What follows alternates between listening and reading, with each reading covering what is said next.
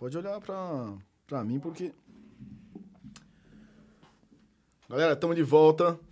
Um probleminha técnico, tá? Porque a gente tá transmitindo pra, pra duas redes, é pro YouTube e pra Twitch. Mas a gente voltou. Estamos aqui de volta. É isso. Carol, Quem, fa- quem sabe faz ao vivo, quem não é sabe mesmo? faz ao vivo. E a gente tá aqui pra bater um papo, então Exatamente faz. a 8h37. Manda ver. Aí você tava falando, só recapitulando. Aí Vamos você. lá. Boa. Aí- Isso aí. A- Até a Siri quer participar com a gente. Ela gostou do papo. Tô, tô sendo interessante, eu acho. Bem, é, recapitulando. Aí me pediram pra entrar no- na, na competição, competir pelos clubes pra eles ganharem lá o, o tal do estadual. E eu falei, beleza, eu tinha um mês pra treinar. Eu só tinha um mês pra treinar. Aí eu falei, tá bom, né? Nem sabia sair. Sair com barco, é, é- o barco ele é muito fino, né? Então você tem que ter muito equilíbrio. E para você sair rápido com o barco numa competição, você tem que treinar bastante, porque senão você, você desequilibra, você vira e aí acabou com a sua competição, né? E eu nunca tinha treinado isso na vida. E eu falei, meu, vou ter que pegar a técnica, né? E aí comecei a treinar. Aí a gente treinou um mês bem forte. Cheguei, competi e eu ganhei as duas provas. Mas, mas assim, você chegou no, no, no- no- lugar pra treinar, você ia fazer alguns esportes antes, né? Eu já fazia. Porque, por que que eu vejo, assim, da galera que faz o remo? Pô, Uhum. cara, é uma galera bem forte, assim, né? É, pra você fazer o remo, você tem que ser alto primeiro, porque a gente tá falando de uma alavanca, né? Então o remo, quanto mais eu consigo mandar ele lá pra trás, porque eu sou mais alta, melhor, Uhum. eu consigo uma alavanca maior. Você vai lá na Então, frente, puxar, né? Então o pessoal tem tipo 1,80m, 1,90m, quase 2 metros. Eu tenho 1,56m. Então eu já tava em desvantagem. Total, assim. É, então, mas mesmo assim você, cara, olhou o esporte e falou, meu... Eu, eu sou muito competitiva. Extremamente competitiva. Então, pra mim, não tem, tipo, o cara tá em vantagem ou desvantagem e eu achar que eu não posso competir contra ele. Quantos anos você tinha, mais ou menos? Eu tinha 17, 18. Hoje você tem... Qual a sua idade hoje, Carol? 26. Desculpa. Ah, 26, porra. 26 anos, né? É uma criança, né? Mas tudo bem, né? Ah, mas, mas e aí? Bem, aí eu fui competir, ganhei as duas competições. Nem sabia que eu ia ganhar de verdade, assim. Achei que eu ia lá, ia sofrer um pouco, mas ia tentar dar a classificação. Aí, quando eu ganhei, aí o técnico chegou pra mim e falou: Carol, acho que você leva jeito. Você não quer começar a treinar? A gente vai ter vários campeonatos ano que vem, vai começar a temporada, não sei o que, acho que vale a pena. E aí eu ingressei no Remo, de verdade. E aí eu comecei a, É a treinar. pro treino. É. A minha evolução no remo, assim, sem. Né, não quero nunca me exibir nem nada, mas a minha, minha evolução no remo foi muito rápida. Eu saí de iniciantes para campeã brasileira em um ano e meio. Uhum. Então eu fui, tipo, ganhei iniciantes, ganhei paulista, ganhamos estadual, ganhamos brasileiro. Foi muito rápido, assim. Legal. E acho que a principal coisa do esporte, pra mim, tá? No meu ver, como Carol, é a cabeça. Então, assim, o corpo você condiciona, a técnica você condiciona. Mas se você não tem uma cabeça firme, é muito difícil você ser um atleta. Ainda Uhum. É, mais né? num país Você- como o nosso. É, você, você não consegue manter uma constância, né? Não. Porque eu acho que o do atleta hoje é isso, né? Você, por exemplo, você vai lá, você treina, é, vai, o seu remo. E aí você vai lá no remo, treina um dia, treina dois, e aí você chega numa, num- numa parte que você não consegue passar daquilo, né? É, Que a parte mental entra ali, É. pra você evoluir, né? Com- assim, num todo. sim. E, e é muito louco. E na- naquela época você já tinha, tipo, já pensava nisso? Que você tinha que ter essa parte mental junto? Não, eu fui evoluindo muito isso lá. Inclusive, o Remo foi o lugar onde eu aprendi a. Porque, assim, futebol, badminton, tênis, essas coisas que eu competia antes, é, não te leva a extremo desgaste. O remo é uma prova que te leva a muito desgaste físico. Você tem 8, 9 minutos de prova. Só que assim, nos primeiros 30 segundos, você já tem ácido lático no corpo inteiro e tá tudo doendo. E você tem que continuar. Você não tem outra opção. Você quer cruzar a linha de chegada, então você tem que continuar. Então ele é muito cabeça de você aguentar, de você ficar se lembrando toda hora que você tem que estar com técnicas, que você tem que dar o seu máximo. Ele é, ele é muito isso. E foi ótimo, porque eu levo isso pra tudo na minha vida, né? Então É, pra- foi muito legal. Tá todo tipo de trabalho, tá beleza, né? Uhum. E só, só, uma- só um minutinho. Tá tudo tranquilo aí, rapaziada? Tá beleza? É normal, viu, gente? Estamos aqui, ó, firme e forte, porque é a nossa segunda transmissão, galera. Aí já é nosso segundo dia. A primeira, a gente teve um probleminha com o áudio, tava acertando as coisas. Hoje, a gente já tá ingressando aí, beleza. É. Mas é bom sempre estar atento, né? Pra ver se realmente o negócio tá fluindo. E. E aí, Carol, desculpa te cortar, Não, porque eu fico preocupado, né, cara? É, com certeza. Não, mas é isso. Eu acho que o esporte ele traz muito uma alegria de se viver, né? É muito bom fazer esporte, é muito gostoso. Eu acho que eu não imagino a minha vida sem fazer esporte. Acho que você partilha do mesmo sentimento. Você também sente isso. É, Mas- eu, eu, tô, eu, tô, eu tô nessa, assim, mas é, eu acho que faltou pra mim, na época que eu fazia bastante, assim, né?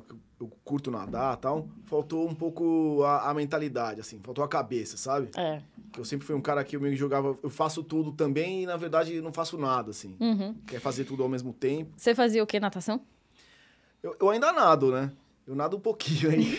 na semana, cara, eu vi esses dias a menina que ganhou a, os 10K. Nossa, animal, Nossa, Ana. Cara, animal.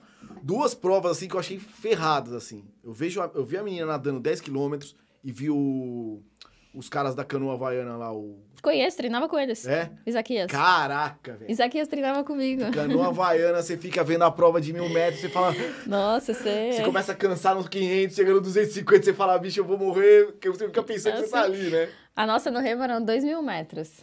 Nossa, cara, é muito. Meu, é né? muito cansativo, é muito cansativo. Eu, eu, eu morei ali perto da USP, né, um, Aham. um tempo, e eu via, cara, a galera que, que frequentava o Remo, puta, era sempre a galera grande mesmo assim, né? Você tem que tipo, ser muito forte. Muito treino. Primeiro que o treino já começava já 4 da manhã, né? É, Tipo, o neguinho tava lá na raia, eu via, pô, quer fazer remo. 4h40. Olha, olha isso, cara. 4h40 era vocês e os guarda noturnos, né? Eu lembro que eu acordava às 3h40 da manhã, tinha a gente da minha idade tava indo dormir, eu falava, nossa. É, tipo, você tem que abandonar isso, né? É, eu vivia praticamente pro esporte e estudar. É. Você tem que. Eu tinha foco. É muito difícil, né, cara? Eu vejo ginasta hoje, essa galera até que, faz, que tá na Olimpíada e que tá. Que, que chegou a um ponto no esporte, você fala, cara, teve que abdicar, né? Uma parte da vida, assim, principalmente e quando você é jovem é muito Uhum. difícil, né? Mas eu vou te falar, você entra numa bolha que tá todo mundo junto ali, porque a gente é uma equipe lá, né? E aí você acaba vivendo aquilo facilmente, assim, sabe? Você tem contato né, com a galera do Tenho, Remo? tenho, com todo Ho- mundo. Hoje, hoje você pratica o quê hoje? O seu esporte hoje qual que é? Hoje é bike, Ah, hoje speed, você, tra- você pedala de speed, pedal de speed, que também é pauleira, né? que também é. E, e você continua nessa metodologia de treino, assim, dormir cedo, Sim. né? Porque, por exemplo, eu tô aqui na cerveja e você tá ali no, no suquinho. Caguetei. A Carol tá no suquinho, ela falou... Me dá um igual cerveja preta, mas não é cerveja preta. Eu acho que, assim, é, o, o esporte, principalmente, ele me trouxe uma disciplina. E ele me trouxe uma coisa muito legal, que foi acreditar em mim. Então, a partir do momento que eu vi que existe um caminho e que, pô, eu sou pequena, é- era tudo desfavorável pra mim naquele esporte e eu consegui chegar longe, né? Longe dentro do que eu achei que eu chegaria, óbvio, né? Não fui pra uma Olimpíada nem nada. Mas. Deixa eu dar uma olhadinha na sua medalha aí, Carol. Aham. Olha aqui, cara. Carol trouxe a medalha pra gente ver, ó. Ó, dá uma olhada. Pô, medalha de remo, nego. Aqui, ó. Essa é do brasileiro. É. Pô, bonito, hein, Carol? Linda, né? Caramba, cara. Muito legal, né? É muito legal. Eu tenho umas medalhinhas ali também, mas medalhinha, né? Medalhinha de participação Não, mas qualquer tal. medalha Mas é é legal, medalha. né? Mas, pô, você foi campeã, né? Aham. É outra pegada. Um esporte ainda que não favorece a sua parte física, né, cara? Aham. Não, favorece a parte física que eu tô falando é, por exemplo, Sim, sim. né? A gente sabe das Não, quando, ele, quando né? o pessoal dava uma remada, eu tinha que dar duas. É, Eu sempre tive que me esforçar um pouquinho a mais. E, e isso nunca foi um empecilho. e hoje na bike não é diferente, né, Carol? Não. A bike também, né, cara? Tem uma galera... É que a bike... Por exemplo, eu vejo a galera treinando bike, eu acho muito louco, porque também, né? É uma galera que acorda cedo, né? É, muito. Focadinho. Pô, e ainda é um esporte caríssimo, né? É. Eu não sei o remo, como que é, assim. O remo O é remo caro? É caro também. Os É? barcos são caros. O que você precisa pra... Por exemplo, falar pra galera assim, pô, quer, tá afim de fazer remo, quer começar hoje. O que, que o cara precisa, primeiramente? Coragem. Disposição de acordar às quatro da manhã. Não, precisa de. é, ou você se afilia a algum clube, que aí eles já têm a parte de, de barco, os remos mesmo, tem, tem toda a estrutura. Ou então você tem que comprar, né? Mas não é um esporte que tem que ter tantas coisas assim. Você tem que ter um barco e os O remos. clube, ele- eles, eles usam a raia da USP. Raia da USP. Ah, é? Ali os caras usam, utilizam as, as raias pra ter. Uhum. É. Ah, entendi. Tem um monte de galpão lá e aí você E consegue... cada um tem um clube. Cada um tem um Olha clube. que louco, cara. Não sabia. É. Achava que pra você treinar, você tinha que ir até a USP e, e se inscrever. Dá pro cara, se quiser, ele, ele consegue fazer inscrição na USP mesmo? Eu não sei como que tá acontecendo agora, mas antigamente dava. Você tinha que ver qual clube te aceitava lá. Entendi. E aí você ia pra competir, né? Nossa, muito louco, né? É uma, é uma vida, né, cara? É. Tipo, você.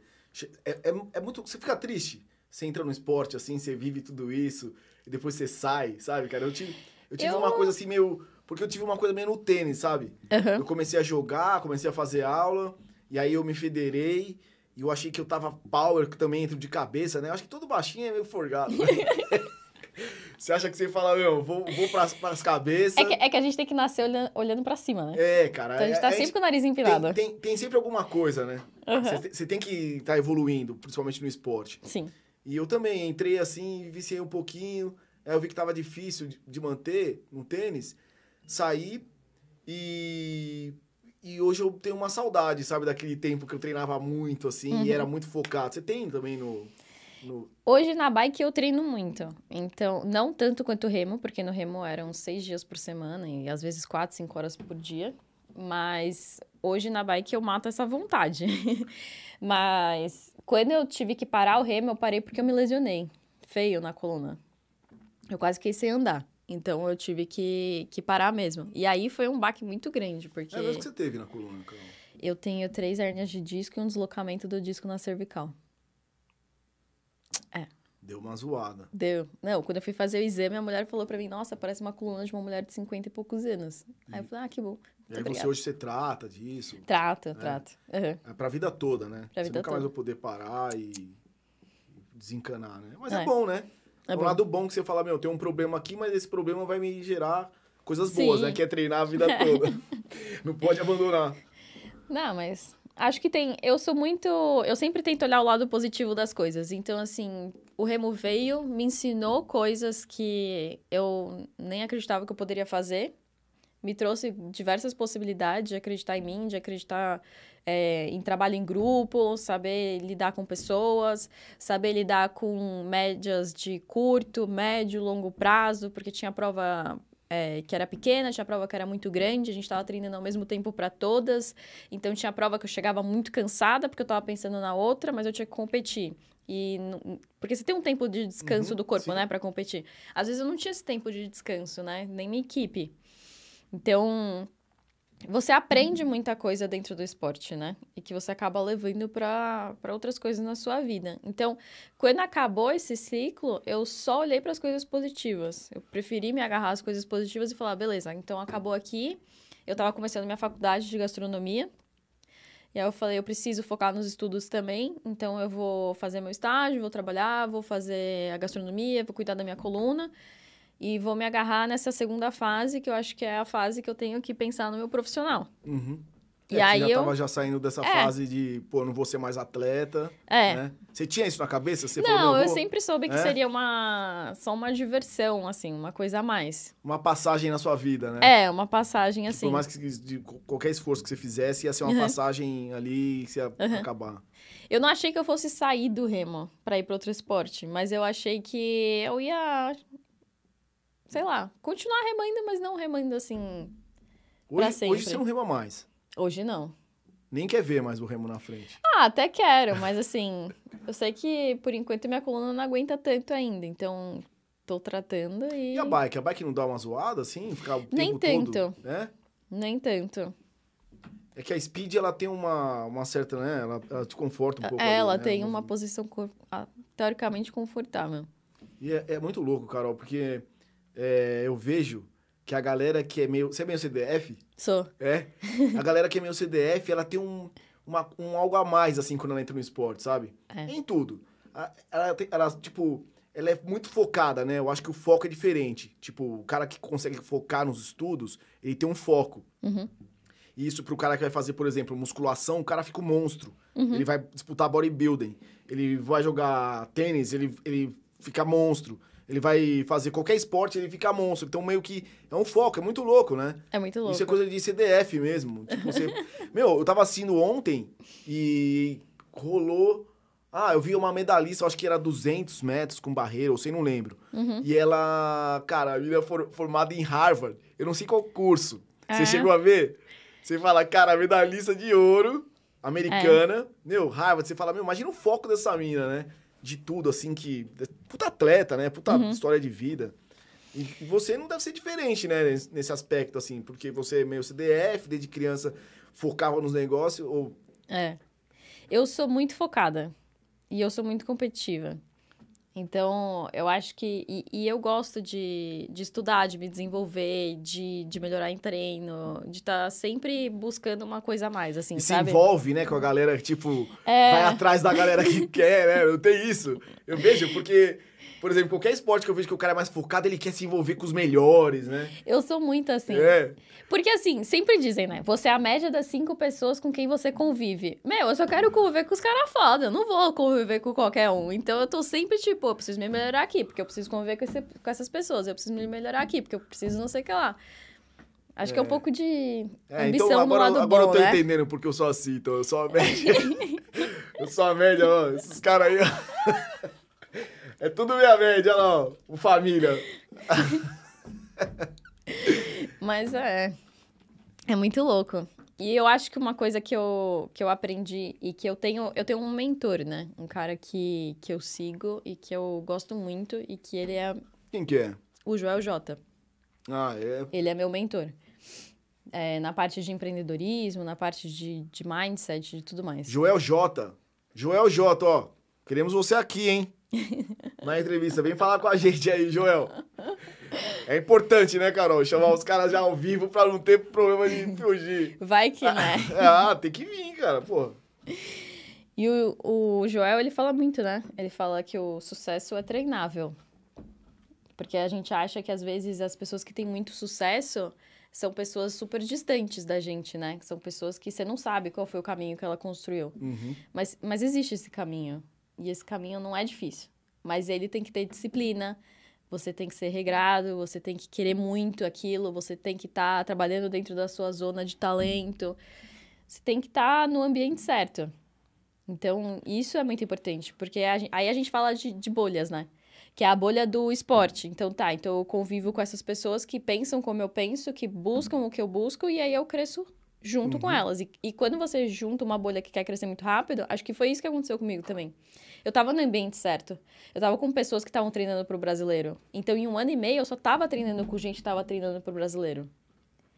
Então, pra mim, o resto não era, era não é que era fichinha, mas era não era tão importante assim. Você entra nesse vácuo, né? É, De todo mundo, porque você, não, você considera aquilo como se fosse seu, né? exato. O cara que tá na pegada do treino, a alimentação, o, o envolvimento Exato. dentro e fora do ambiente. É, tipo isso, aquela, aquela monte de mulher que quer emagrecer. Uhum. Elas se juntam e elas, tipo, meu, elas têm os restaurantes delas, elas têm as coisinhas delas, sabe? Tipo, o clube do cervejeiro. Tem os caras que sabem onde vão, que, Sim, que sim. tem a mesma conversa. É. Então, vocês crescem junto, né?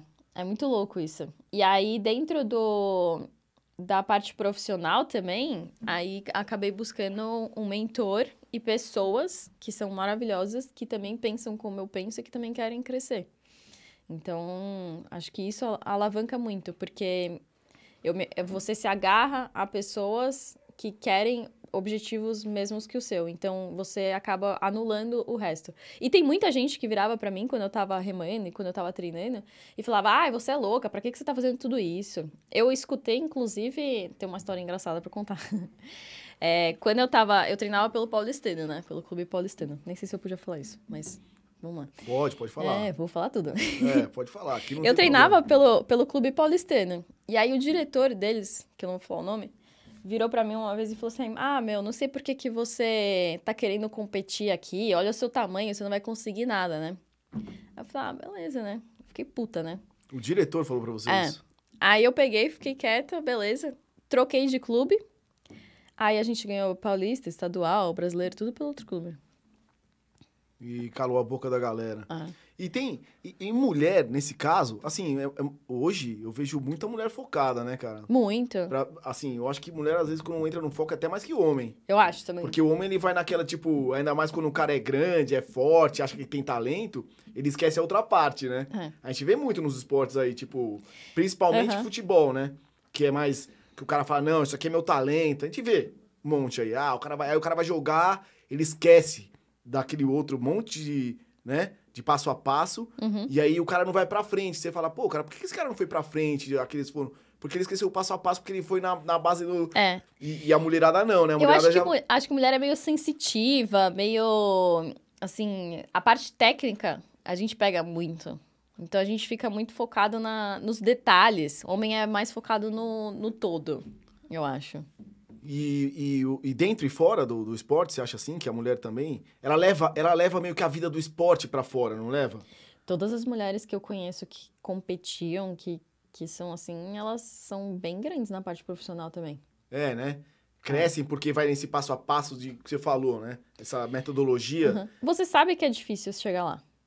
Então É. você não tem medo de passar pelo difícil. E quando tá difícil, você sabe que é só uma fase. E que o prêmio vale muito mais.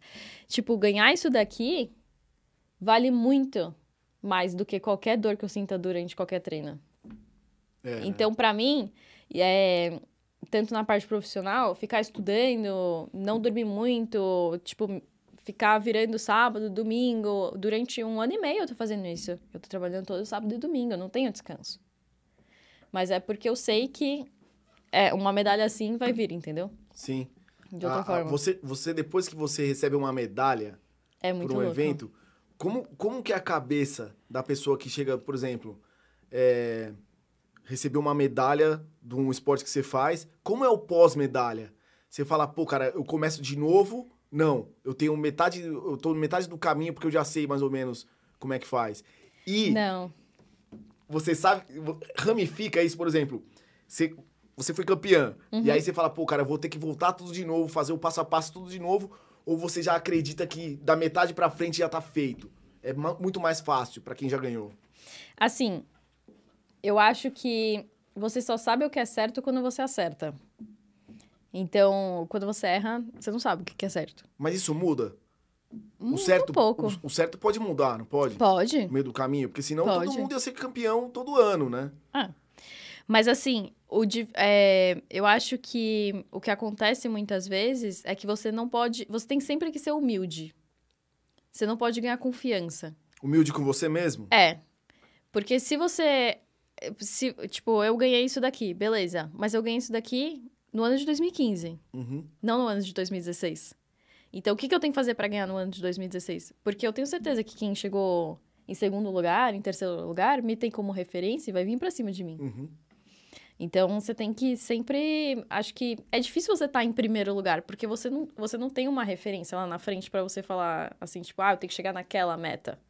Você tem que começar a colocar meta pro seu esporte. E é muito louco isso.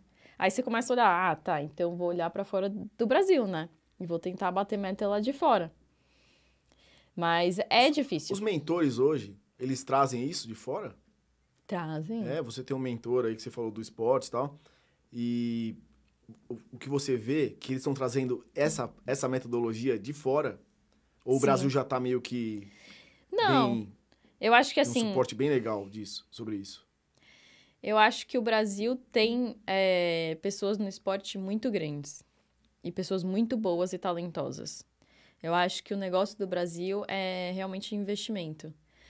Não sei se você viu, mas saiu uma reportagem que, se eu não me engano, 34% apenas dos atletas que estavam lá nas Olimpíadas vivem do esporte. O restante não vive. O restante tem que, é, tipo, trabalhar com emprego. Uber, como não sei o quê, nananã, e não pode se dedicar só ao esporte. No Brasil, É. cara, é impressionante, né? Então, isso é, é muito difícil. É, nessa mesma reportagem, falava sobre, acho que 15% desses atletas que estão lá nos Estados lá no- em Tóquio, né? Nas Olimpíadas, eles eles se sustentam, acho que com 1.800 reais por mês, alguma coisa assim.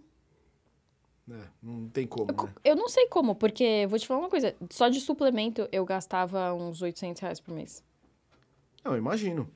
Imagino. Como é que você se E é o sustenta mínimo, né? mais? E é o mínimo. Imagina um cara que treina muito mais e ele Imagina precisa quem de muito... treinar pra Olimpíada. Como é que faz? Não tem, né? O cara tem que arrumar um segundo qual é o- emprego, ah, aí precisa descansar. Como é que ele treina? Ó, uma vez... É muita vontade. Se esses caras tivessem incentivo, era. é, Nossa, eles iam voar. Não ia ter pra ninguém. É, eu, eu imagino, porque uma vez eu pensei em começar a fazer triatlo. Eu falei, vou começar a fazer triatlo. Eu nem, nem me arrisco. Eu tô, eu tô nadando bem. Vou, eu corro bem e eu pedalo bem. Vou pro triatlo. Aí eu vi o preço da primeira bike, eu falei, eu vou desistir do triatlo. Aí eu vi o tempo de treinamento, eu vou desistir do treinamento, cara, porque não tem como. Eu São muitas horas. Meu, são muitas horas e eu fico pensando, cara, essa galera, esses caras que, que, você vê no, na reportagem, o cara acorda três da manhã, vai e volta pro trabalho, caramba, assim, meu, tinha que dar uma medalha pra esse cara por mês, cara, pra ele treinar. Mas não é difícil. Não, eu sei que não é difícil, mas não é difícil quando você não precisa fazer nada. Agora, quando você vai trabalhar, você tem que trabalhar, Mas não é voltar. difícil. Você acha? Eu Pô, eu acho muito foda, cara. Eu acho que tem cara que É questão de você família. É, É o quanto você quer. é, eu preciso fazer uma mentoria também, cara. que tá difícil conciliar as coisas. né? Eu, eu não acho difícil, pra te falar bem a verdade. Eu acordo às quatro da manhã. Todo dia. Não todo dia. Mas três, quatro vezes por semana eu acordo às quatro da manhã. Treino.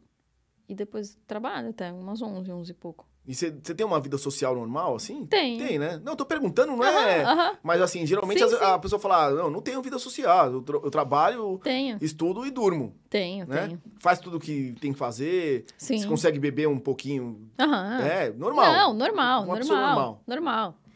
Mas é que eu já passei a barreira de. Que nem Caio Carneiro fala, né? Eu já passei a barreira de estar motivada pra fazer as coisas. Eu não preciso acordar motivada. Eu acordo cansada.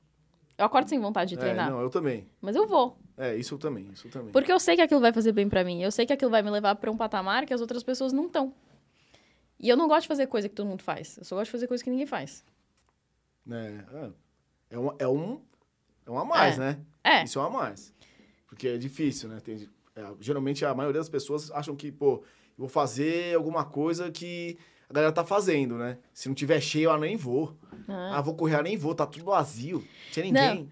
S- Sabe o que eu adoro? Quando eu posto lá que eu acordei às quatro da manhã, acho en- engraçadíssimo. E as pessoas me mandam, nossa, você é louca. E eu, tipo, gente, mas não tô fazendo nada demais, eu só tô acordando. É, é normal, né?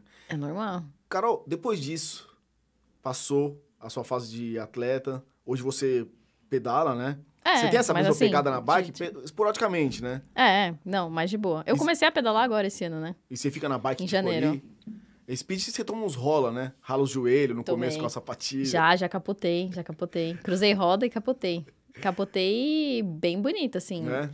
Eu bati uma roda na outra, e aí eu saí voando, capotei três vezes, atravessei todas as pistas, assim, e fui parar lá no guarda-reio do outro lado. Levantei. E aí toca o barco, né? É, o- Ah. O esporte é isso, né? Ele traz isso. Traz, Traz. coisa boa, traz essas. E depois que você. O seu dia a dia hoje, você trabalha com o quê? Hoje eu tenho uma empresa, um clube de assinaturas de pequenos produtores brasileiros, e a gente entrega mensalmente, então aí. é, queijo, mel, charcutaria, cachaça, essas coisas, chamada Alma. Então segue lá, Alma Bread. Alma Bread. Ó, Você já comeu. lembrando que você, se puder aí, família, colocar o Instagram da Carol, tá? Fala aí, Carol, seu, seu Instagram. Fala, Carolina de de novo. Vilhena. E o da Alma, qual que é? Alma Bread, de pão em inglês. Então tá aí, ó, pra galera que quiser seguir a Alma e a Carol também, né? Dá uma olhadinha lá no dia a dia da Carol. e seguindo, Carol, e aí? E aí você, qual, qual que é o seu dia a dia, assim? Você, você leva, você, o- você trabalha com pequenos produtores, você vai, você viaja pra fazer esse tipo de Viajo, coisa? né? viajo. Uhum. É, eu viajo, conheço os pequenos produtores, faço toda a parte de curadoria com eles. E aí, o que eu trago dentro da alma é muito mais do que o produto em si, né? O queijo e tudo mais. Eu trago a experiência daquela região, né? Então, vem o mapa, vem toda a história que eu fui lá, conheci os caras, peguei, colhi todas as histórias, o porquê daquela região ter esse tipo de produto. Então, é muito mais, assim, é uma experiência gastronômica mesmo, né? Eu quero que a pessoa vivencie aquela região através da gastronomia. Então, Ah, é que eu você, entrego. você. E co- como é que é o tipo de contato que você faz com essa galera? Você vai lá, liga pro cara? Como é que é? Então, para encontrar o cara, às vezes é muito difícil. A gente acha um produtor, aí eu ligo, faço a primeira curadoria por telefone. é, e, e ali naquela curadoria, às vezes eu consigo, tipo, indicação de outros que as- nem estão na internet, nem estão em lugar nenhum, né? Às vezes eles são bem pequenos, mas eles estão puta de um produto. E aí, é, aí eu entro em contato com todos eles, vou marcando e tudo mais, a gente faz a parte da visita, vai na região, visita. E aí a gente. Lá a gente colhe todas as informações, a gente entende como é feito cada tipo de produto, é, o porquê, a família, é, tudo que envolve, as gerações, né? O porquê dessa região. E aí a gente conhece, vivencia o, lo- o local e traz, traz pra dentro da caixa. E você acaba virando amigo dessa galera? Assim, Muito. né? Tem pessoas que eu falo assim, por exemplo, a Mari da Canto Queijaria é um amor de pessoa. Adoro ela. E acabo, às vezes, mandando uma mensagem, sabendo como é que tá. E é super importante pra eles também, né, Carol? Muito. Esse tipo de coisa, né? Uma vez eu tava em Campos de Jordão, aí eu tava com um grupo de amigos, a gente foi dar um- uma passeada ali pelas estradas de terra, de campo, sabe? Aham. Aí descemos assim, cara, tinha um- uma fazenda de queijo. Uhum. O cara vendia queijo. Aí tava tudo fechado, meio da pandemia. Bati na porta do cara lá. Opa, você tem queijo? Ele falou, tem, não sei o que. Pudesse um, um senhorzinho lá, pegou o queijo, aí vendeu pra gente. A gente levou o queijinho ali do cara, gostoso pra caramba. E deve ter um monte, né? Tem, Disso por aí. tem. E aí você, pô, aí você leva esse produto até a casa da... Pô, a galera que mora em São Paulo, às vezes não pode chegar até esse lugar, né? E você levar esse tipo de experiência é muito legal, né? Sim, e eu tento trazer muito produto que não é vendido aqui em São Paulo. Pra pessoa conhecer coisa bem diferente. E também alguns sabores bem locais. Por exemplo, a gente teve uma colônia que a gente foi, chamava Colônia Vitimarsum. E nessa colônia é bem alemã. E eles têm, assim, ruibarbo, que é tipo um salsão. Tem, tem um, um monte de coisas que são bem típicas de colonização alemã. E que fazem parte do Brasil. E que são super fortes naquela região do Paraná. Então a gente foi, conheceu tudo, viu todos os sabores que eles tinham, eles mexem muito com fruta. Então a gente trouxe tudo isso, a geleia, a geleia de ruibarbo, que parece estranha, mas é super gostosa. Então a gente faz o nosso público, né, os nossos clientes, eles é, provarem e aprimorarem o, o paladar deles, né? Conhecerem coisas novas, coisas diferentes. E nada mais legal do que, por exemplo, você vai montar uma mesa de aperitivos e tudo mais, e você tem uma caixa da alma na sua casa, com coisas super diferentes, a pessoa chegar, seus convidados chegarem e serem surpreendidos, né? É, né? Porque eles não encontram isso em qualquer lugar, só encontram com a gente. O cara não vai no mercado e compra um... Não compra. um queijinho, uma, um embutidinho Não. gostosinho ali, né? É, não, não com a qualidade que a gente traz. E se o cara quiser, como é que ele faz? Ele, como, como que a pessoa consegue... é, ela encomenda o produto?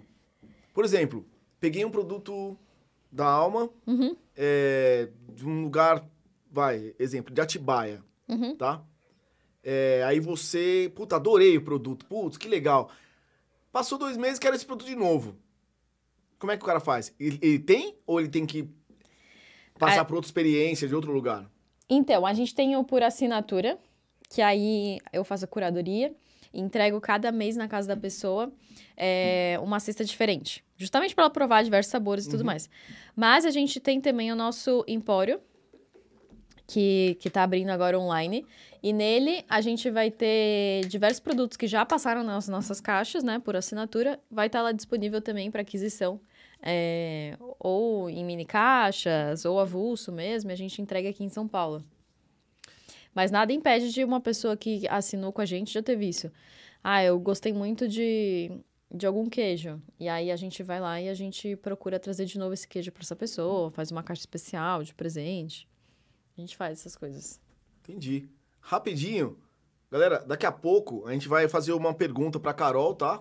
Dos internautas. Não creio. Sim.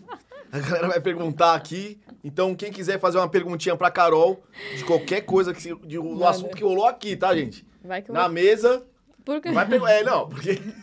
você tá falando isso? Não, não, porque, né, pra, pra não, o nego não ultrapassar o limite, né, da... Por favor, eu É, namoro. por favor. Então, Daqui a pouco a gente vai fazer umas perguntinhas pra Carol. Toca o bar, Carol. E aí, o cara faz a assinatura. Tô comendo, peraí. Não, pode comer, cara. É, o boteco, né? Se falou que era boteco, É, eu tô comendo. é, é. Chocolatinho. Pode? Então, aí. Pode? Não, a gente come de tudo, né? Quando eu treinava, eu não. Não. Aí eu era muito regrada. Mas agora eu como de tudo. Então, aí por assinatura é assim que funciona. A gente manda todo começo de mês, inclusive amanhã tá chegando uma caixa na casa das pessoas. Vou sair daqui e vou montar a caixa de madrugada. Da onde que é essa caixa? Essa caixa vai vir da Serra do Japi, É Serra do perto. Japi? interior de São Paulo. Ah, é? Uhum. Legal, hein? Eu Legal. fui pra uma, uma época atrás aí, ainda, ainda na pandemia, né?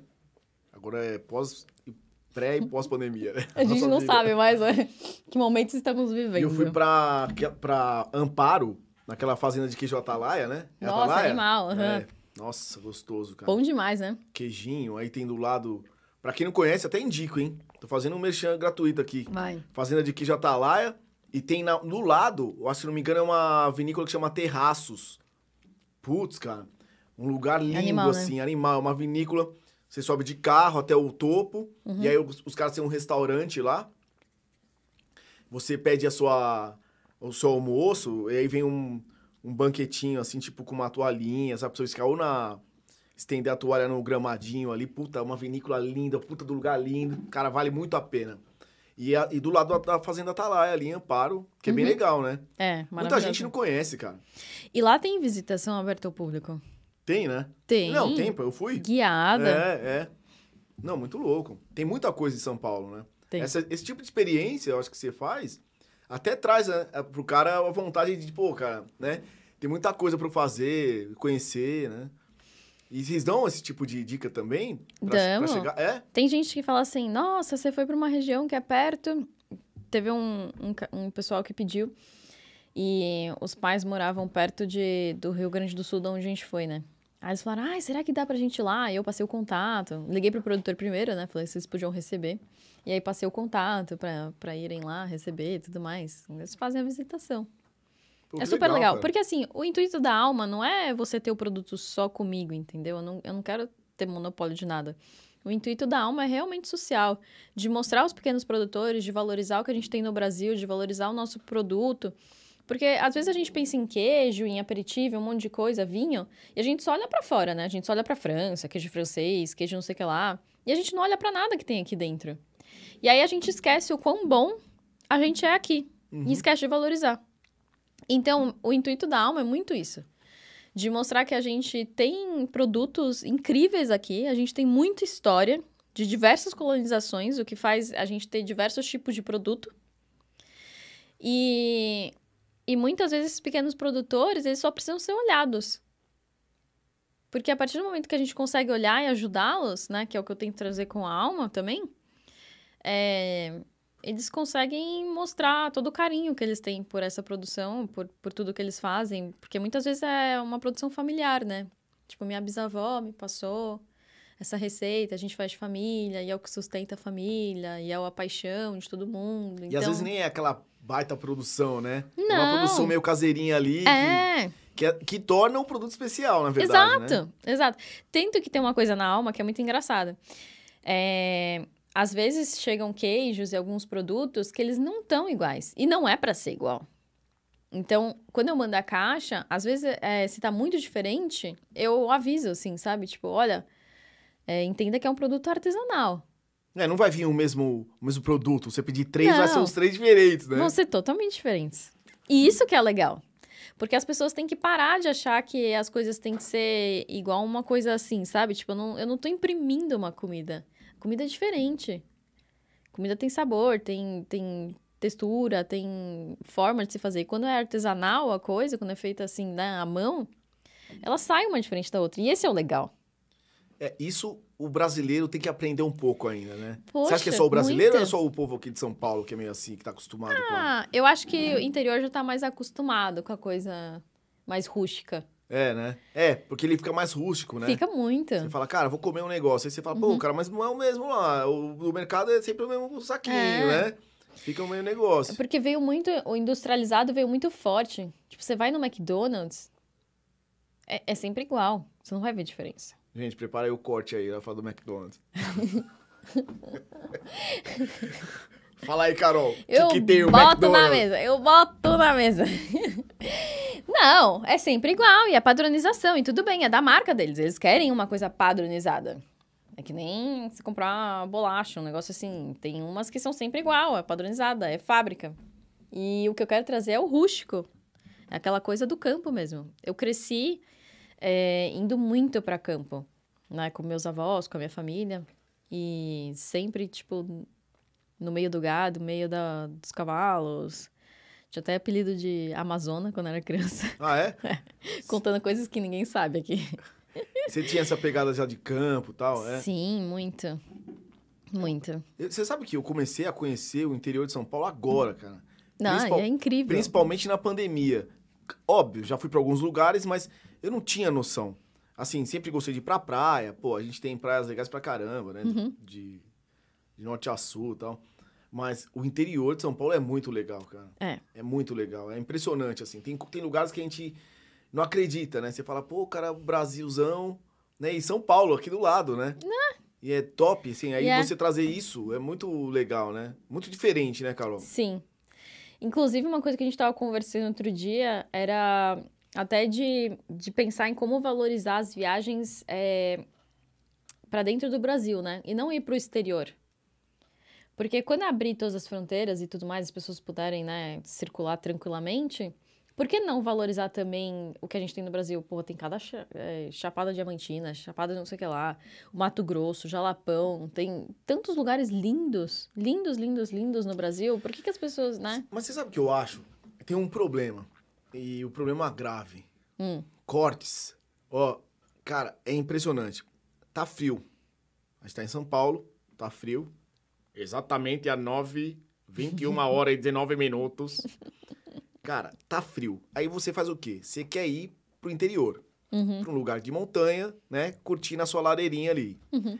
Cara, você coloca pra procurar uma hospedagem no interior de São Paulo, É os caras estão cobrando uma fortuna, cara, no final de semana. É uma fortuna, é verdade. Eu não vou nem falar nome aqui pra não dar queimada, bicho, mas é uma fortuna. Os lugares aqui perto de São Paulo, que, que, tipo, né, perto de Campos, ali, tudo, cara, tudo. Pra falar a verdade, Campos tá até mais tranquilo, porque o resto agora virou Aspen. Aham. Sabe? Virou tipo, cara, quê? Tudo isso, um final de semana aqui, o que, que tem mais? Ah, não, agora tem essa, essa experiência, É. né? Isso dá uma queimada de filme. Isso o cara fala, não, quer saber, cara? Eu vou juntar minha, minha grana aqui, comprar umas doletas E vou pra fora. É, vou pra Disney. Vou, sabe? Pois é. E fica louco, porque o cara começa a meio ficar queimado com esse negócio de. Principalmente. Ah, o Brasil todo, né, cara? Tem que dar uma amenizada. Esse é o problema também. Eu acho que acaba refletindo, não acaba, no- nos pequenos produtores, esse tipo de coisa? Acaba, com certeza. Porque vem, né? Porque muitos hotéis consomem dos pequenos produtores locais, né? É, né? Uhum. Isso também, né? E vocês dão dicas lá na alma, tipo, de onde ficar, o que fazer ou não? Só, só não, mesmo... pra quem pergunta pra gente, a gente fala. É? Pros nossos assinantes, sim. Ah, é uma coisa, uma ideia, hein? Eu sou bom de Sim. ideia. Eu não faço nada, mas de ideia, você vê? Já vou roubar. E, ó, Sinto muito. Faz o corte pra vocês não me cobrar depois. Ô, Carol, eu espero um produto seu aqui na mesa no próximo. Eu quero. Eu pensei em trazer uma caixa, Não, mas, mas. foi muito em cima da hora, não conseguia. Ó, gente, pra quem não conhece a Alma, eu vou falar, cara. Eu conheço, são produtos muito legais. Já comi. Você não pode perder, é muito gostoso.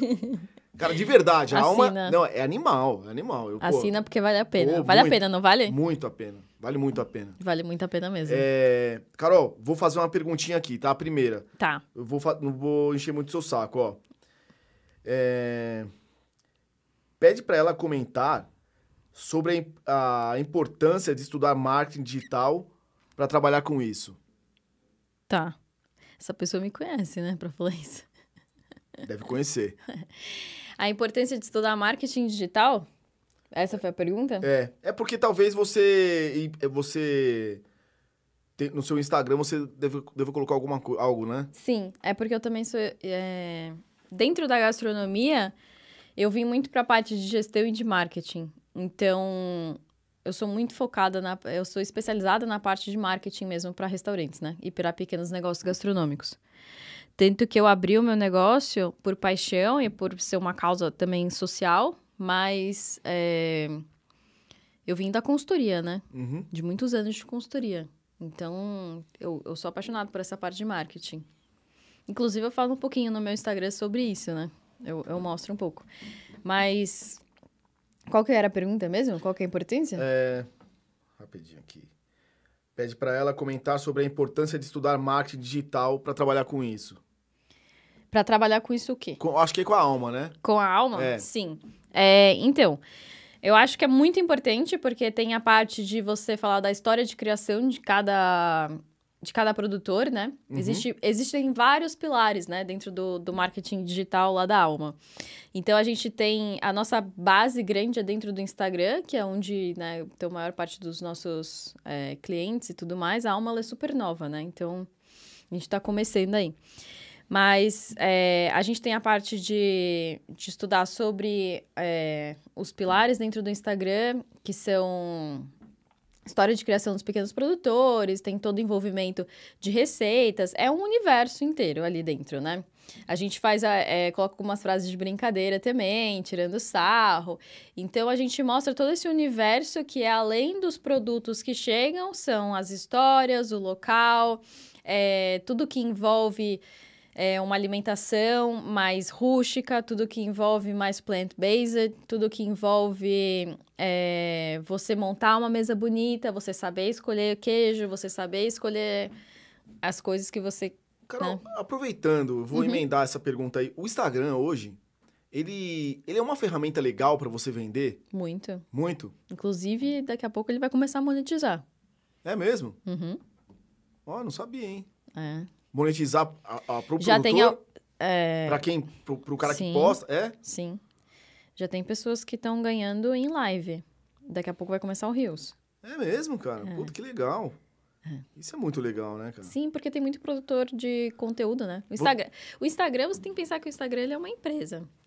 E toda empresa, quando a gente fala no marketing, né? Você tem que olhar pro, pro produto que o seu cliente pede.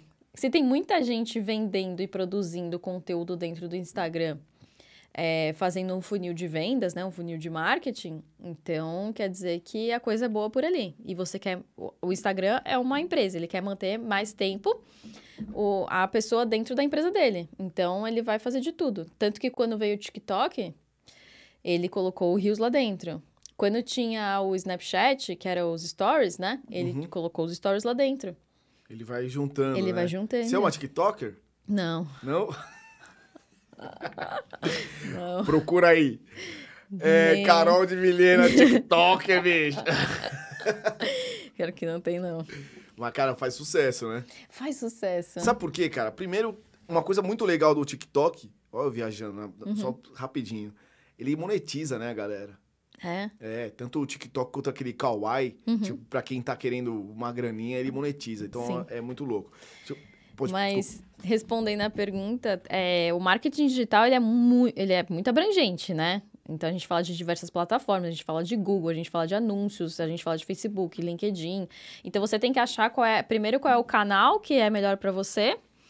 E, e aí, depois que você fizer essa identificação desse canal, você trabalha dentro desse canal e entende qual é a linguagem que o seu público quer. Você tem que estar muito disposto a, a ver o que o seu cliente quer. Então, trabalhar um funil lá dentro, né? Topo de funil, é, coisas que atraem mais pessoas, meio de funil, engajamento com aquelas pessoas que estão ali, e aí você faz a venda no final, né?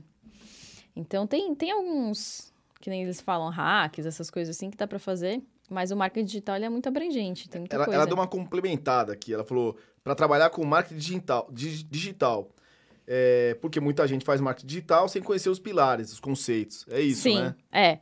Eu acho que tem uma coisa que é, até eu, quando eu comecei no marketing, eu, eu fui meio jogada pro marketing porque eu fui me apaixonando por esse lado. E eu sou formada em gastronomia, mas eu fui especializada em marketing, né?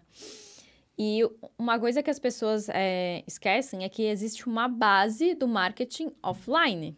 Ele não é só online. Então, por exemplo, é a mesma coisa que eu falo para quem tem restaurante e constrói o restaurante pensando no delivery e entrega só na Rappi e iFood. É muito arriscado. Você está construindo sua casa num terreno que não é seu. Então, para mim, é, eu tenho o meu Instagram da Alma, eu tenho meus canais de comunicação da Alma, mas eu tenho uma base sólida por trás offline que se, eu, que se alguma coisa acontecer com o Instagram, bugar o Instagram, cair o Instagram, cair alguma dessas plataformas, eu tenho todos os meus registros e eu sei exatamente como continuar a minha empresa. Minha empresa vai continuar saudável mesmo sem internet. Uhum. Então as pessoas têm que tomar cuidado com isso, com esse boom do marketing que aconteceu agora, porque tem muita gente falando que sabe falar sobre, mas não sabe. E, E isso é perigoso. Deu, a internet deu voz para todo mundo, né? A internet deu voz para todo o Instagram mundo. deu voz para todo mundo. Todo mundo É. agora é marqueteiro. Tem as É. ferramentinhas lá. Até eu faço market, Sim. marketing do- do- das coisas. Não, é eu também louco. faço, eu adoro. Eu, eu sou apaixonada pelo marketing, aprendo e, e estudo muito sobre isso. E justamente estou estudando o Kotler agora, que é o pai do marketing, que é quem, né, trouxe tudo isso que a gente aprende hoje. E estou estudando ele para entender essas bases mesmo, porque marketing é, é, é toda. É, é o jeito como a pessoa entende a sua marca. E para tudo tem marketing, né? Tudo. Na vida tudo tem marketing. Claro, As pessoas você fazem se- o marketing dela. Você se vende o é, tempo todo. exatamente. Exatamente. O tempo todo. No emprego, né? Cada tempo- reunião que você entra, você te- você tem que vender sua ideia, você tem que vender sua, o seu jeito, você tem que vender tudo. O jeito que você se veste, você já tá se vendendo. Já é seu marketing. Putz, eu tô me vendendo mal, hein? eu tô. E foi aquela hora que eu dei uma paradinha, olhada e falando, Olha- será olha que tô- tá bom? Olha só, menino. Eu, eu subo o elevador aqui, a galera, pô, prédio comercial, todo mundo me olha assim. Por isso que ninguém bate Mas na é. porta. Não fala isso. É, Carol, É, segunda pergunta. Na verdade, foi a primeira, eu dei uma pulada. tá. É, para quem está interessado em fazer remo, Hum. onde procurar e fazer inscrições no clube? Precisa ser sócio ou, ou só ir até a raia? Foi uma pergunta que eu já fiz, já, mas dá uma recapitulada aí. Tá. Para quem é sócio de algum clube é mais fácil, porque você consegue, dentro do seu próprio clube, é, ir atrás, né? E ir no departamento de esportes e pedir para fazer o remo. Para quem não é sócio de nenhum clube e quer fazer pelo CPUSP, ou você tem que ser vinculado à USP, ou você paga uma mensalidade, pelo que eu me lembre, tá bom? Tem- eu tenho que dar uma olhada, posso até vir com essa resposta depois. Mas é, lá na CPUSP, lá na própria USP mesmo, na Raia, você consegue informação sobre como, como fazer lá. Você tem um contato com essa galera ainda? Tenho, É? muita. É, não tem como deixar, né? No Não, passado que tu ficou. Nós não é somos distante. amigos. É, muito não amigos. fica tão distante, né? Tá logo ali. Você é muito Uhum. nova, né, Carol? Tô. Tem, é, não, você tem 26 anos, cara, pelo amor de Deus. Ah, eu, tô, eu também tô, tô perto da sua idade, mas. também- você tem 26 anos, cara. Pô, você, você começou a, a fazer o esporte com quantos anos de idade? Você é bem- era bem novinha, o, o remo. O remo mesmo foi com 16, 17. Pô, 16, 17 é, é novo também, né, cara? É. E é uma fase difícil, né? Porque é aquela fase da adolescência que você fala, cara, um monte de amigo te chamando pro rolê, né? Mas eu sempre fui o patinho feio. É mesmo? É, então, tipo, pra mim tava ótimo. Lá no remo eu me encontrei, assim. E aí teve É. uma transição do remo, hoje con- con- continua na bike, né? Continua. E daí você fez a gas- gastronomia, você, você tinha alguma coisa de gastronomia assim? Você já cozinhava, fazia essas coisas? Sim, eu ti- É? eh, na verdade eu fui pra engenharia civil primeiro. Porque eu sempre fui muito boa com números. Eu adoro, adoro fazer análise e tudo mais. Acho que isso que me trouxe um pouco pro marketing também e, e pra gestão de empresas dentro da gastronomia. Eu sempre gostei de cozinhar e de, de fazer isso em família. Eu tinha um afeto por isso. Eu tinha uma tia que tinha coisas de evento e tudo mais, eu sempre ajudava. E eu sempre fui muito boa em números. Então, eu uni essas duas coisas que eu gosto muito. Dentro do marketing e de vendas. Nossa, que legal. Pra né, cara? restaurantes. É. É muito... eu, eu comecei na área de gastronomia, eu comecei a cozinhar faz uns dois anos. De verdade, assim, né? A, a gastronomia, eu, eu vou fazer uma pergunta meio tosca, tá? Mas Uhum. assim, a gastronomia tá dentro dessa área do cara que gosta de cozinhar? É isso? Não, né? Não, Não é só isso. não, O cara fala, pô, cara, eu sou da área da... Eu gosto de gastronomia porque eu gosto de cozinhar. não. O que que, mais ou menos, assim, Tem que gostar de estar tá na boca do fogão mesmo. é? É, porque a gastronomia você acha que é uma, uma coisa linda, maravilhosa, mas não é. No dia a dia, É extremamente cansativo, é em pé o dia inteiro, é o calor da, da cozinha, é você ter um monte de comanda saindo, você tem que sempre estar tá se superando ali dentro. É uma loucura. É uma loucura. É, mas é uma, já é uma história já, hein, Carol? Pra, pra, pô, pra 26 anos, cara, você já tem uma história bem legal, hein? Ah, Pô, que bom, obrigada. verdade, né? Pô, cara, muito batalhadora. Parabéns. É, cara, é, você, você trouxe uma, um troféuzinho aí. que- Do que, que é? ah, é Desculpa. verdade. É esse daqui eu ganhei do, do Joel J. Foi de empreendedor de alta performance. Então, de um treinamento que ele deu pra gente, é, para empresários e empreendedores, né? E a gente passou por diversas, é, diversos treinamentos ali dentro, né? E, e aí a gente ganhou. Tinha algumas pessoas que ganharam esse prêmio aí. É, galera, ó, empreendedor de alta performance. Dá um close aí, família. É, que é o é, foram 50 pessoas que, que foram para esse treinamento porque realmente fazem a empresa crescer, né? Eu, eu, no ramo da gastronomia, geralmente a gente fala de 12 a 18 meses para chegar num ponto de equilíbrio, né? Depois que Uhum. você abre o negócio. Eu cheguei em três meses. Então, sempre... Como sempre, né, cara? Você dando uns passos maiores aí que a perna. né? não, não, não porque você é Mas é- pequenininha. né? Mas é isso. Tem Carol. que. é, Sabe o que é o negócio? Você tem que acreditar em você. Se você tem um sonho, e eu sei que isso parece balela, mas se você tem um sonho e você acha que ele pode se realizar, e você quer muito que ele se realize, não escuta ninguém, vá, põe. Só aperta a primeira e vai embora. O mentor hoje é importante. Muito. Cons- Porque eu falei com o Léo, conversei com o Léo na primeira, Uhum. nossa primeira entrevista. O Léo Teixeira. A gente tava falando sobre consultoria. E aí eu falei algumas coisas relacionadas a tudo, né? Uhum. Por exemplo, a gente tá montando o podcast, a gente precisa dar uma consultoria, encontramos uma, uma galera legal, né? Uhum. Inclusive, eu vou conversar mais pra frente com uma pessoa bem legal aqui, daqui a pouco eu falo. É, e, o- e você falando também do... Assim, isso é importante, né, Carol? Muito. Porque eu não sei se é do brasileiro ou se é de cada, cada um, né, cara? A gente precisa Uhum. disso, né? Eu acho que assim, a gente já nasce tendo dois grandes mentores, que são o pai e a mãe, né? Tem gente que não tem os dois e tudo mais, Sim. mas a maioria tendo pai e mãe. E eles te ensinam diversas coisas para que você possa falar, para que você possa andar, para que você possa andar de bicicleta, para que você possa se desenvolver de, diversas formas. E por que que a gente acha que no profissional a gente tem que saber de tudo? Não pode ter alguém guiando a gente. Por que que a gente acha Tipo, imagina o cara que tá lá na Olimpíada se ele tivesse treinado sozinho. Ele tem um treinador. Ele tem um mentor. Tem que ter, gente. Exatamente Por isso, você tem que estar estudando sempre. E quando você vai estudar ou alguma coisa assim, eu nunca olho só a matéria que eu quero estudar. Eu olho quem, vai, quem, é, quem é o professor. Porque eu tô confiando todo o meu conhecimento nesse cara. Então, eu busco os melhores mentores que existem, porque eu sei que isso vai fazer total diferença pra mim. E eu acho que eu só alcancei essas coisas porque eu tava com os melhores. É verdade. É uma bela dica, né? Ah. Isso é pra vida, né? É Com muito certeza. louco, porque é pra vida. Porque É. você, a- a- assim, o, até mesmo na, a terapeuta, né? Acaba sendo uma mentora da pessoa quando tá meio Não, enroscada, não é? total. É. Você faz, Coach, gente. Sim, coach, você vai fazer terapia. Alguma... Muito. Muito. Muito legal, né? Muito. Carol, cara, é isso. Obrigado. Muito obrigada. Cara, foi rápido, né? Demais, sempre. Uma horinha é. Eu tipo, volto. Volta, por favor. Gente, agradecendo de novo, tá?